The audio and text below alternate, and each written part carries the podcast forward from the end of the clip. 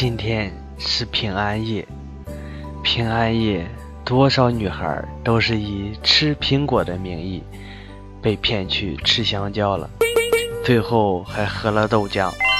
苹果的英语怎么说？Apple。所以，请各位女性朋友擦亮双眼呀，别问我是谁，请叫我雷锋。Hello，大家好，欢迎收听本期的经典搞笑笑话段子，我是你们的小可爱哒哒哒。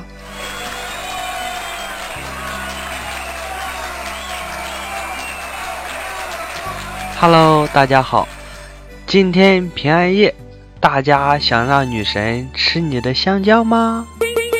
教大家一个很简单的方法，让女神吃你的香蕉。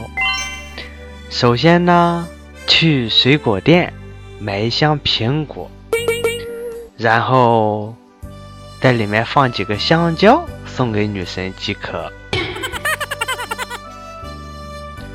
他奶奶的，是哪个傻逼说昨晚有很多女的以吃苹果的名义，结果吃了香蕉的，害我进了三百斤的香蕉，现在一斤都没卖出去。红红呢，个子很矮，平安夜那晚参加舞会，舞会上他被一个非常高的帅哥邀请做了舞伴。随着优雅的音乐，俩人忘情了。男的夸奖说：“小姐，你的腰好细啊。”红红没有说话。“小姐，你的腰好细啊。”男的又说了。可是红红还是没说话。那男的忍不住低头一看，红红正翻着白眼儿，他正紧紧地搂着红红的脖子。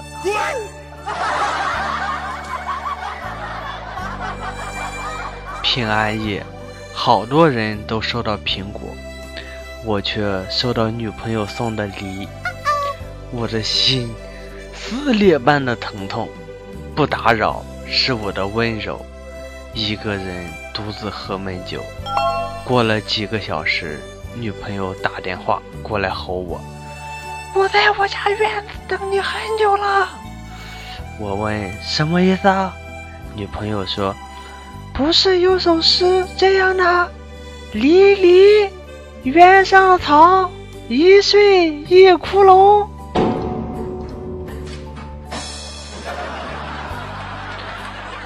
平安夜吃苹果的由来是什么呢？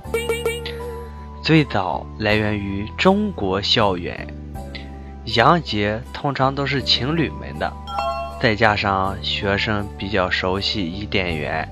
亚当夏娃偷吃禁果的故事，所以赠苹果传达性暗示。这是被校外小贩儿看到了，他们并不知道苹果的故事，而平安夜与苹果的谐音又符合中国的习俗，自然而然就变成了平安夜吃苹果保平安。平安夜到了，你想做什么吗？你想发财吗？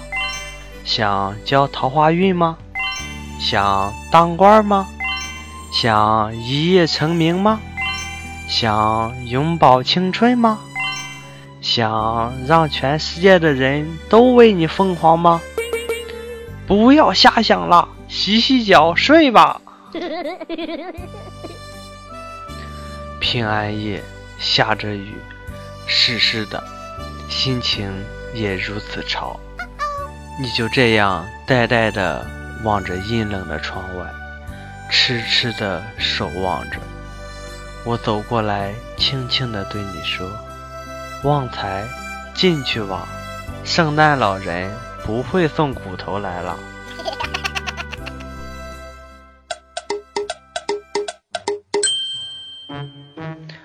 忽然想起高中经常出现的一个尴尬状况：拿到一道题，先不管三七二十一，无比风骚的写上一个“解”，觉得这个字写的真好。读完题后，无比懊恼的擦掉那个风骚的姐，重新写上证明。尽管我已经十岁了，我还是习惯跟着妈妈进女更衣室。今天我也像以前一样跟着妈妈。突然，爸爸拉住了我的手，说：“等下，你跑步冲进去，然后我进去把你拉出来，懂吗？”到花鸟市场买仓鼠，想试试鼠贩的人品。就装作不懂，然后问：“请问两只松鼠可以在一个笼子里养吗？”鼠贩诚恳地说：“不行啊，两只在一个笼子里是会打架的。”心里正在想遇上有良知的了，鼠贩又补充了一句：“要不你买三只吧，这样那两只打架的时候还有个人劝劝架。”同事一起在食堂吃饭，话题是看谁说的故事恶心。其中一个屌丝说，有个人上厕所的时候大便，拉下来一段，却不掉下粪坑，在屁股下悬着。低头一看，上顿饭吃的韭菜没有消化完，碧绿如新的，一头在大便里。一头在屁眼里。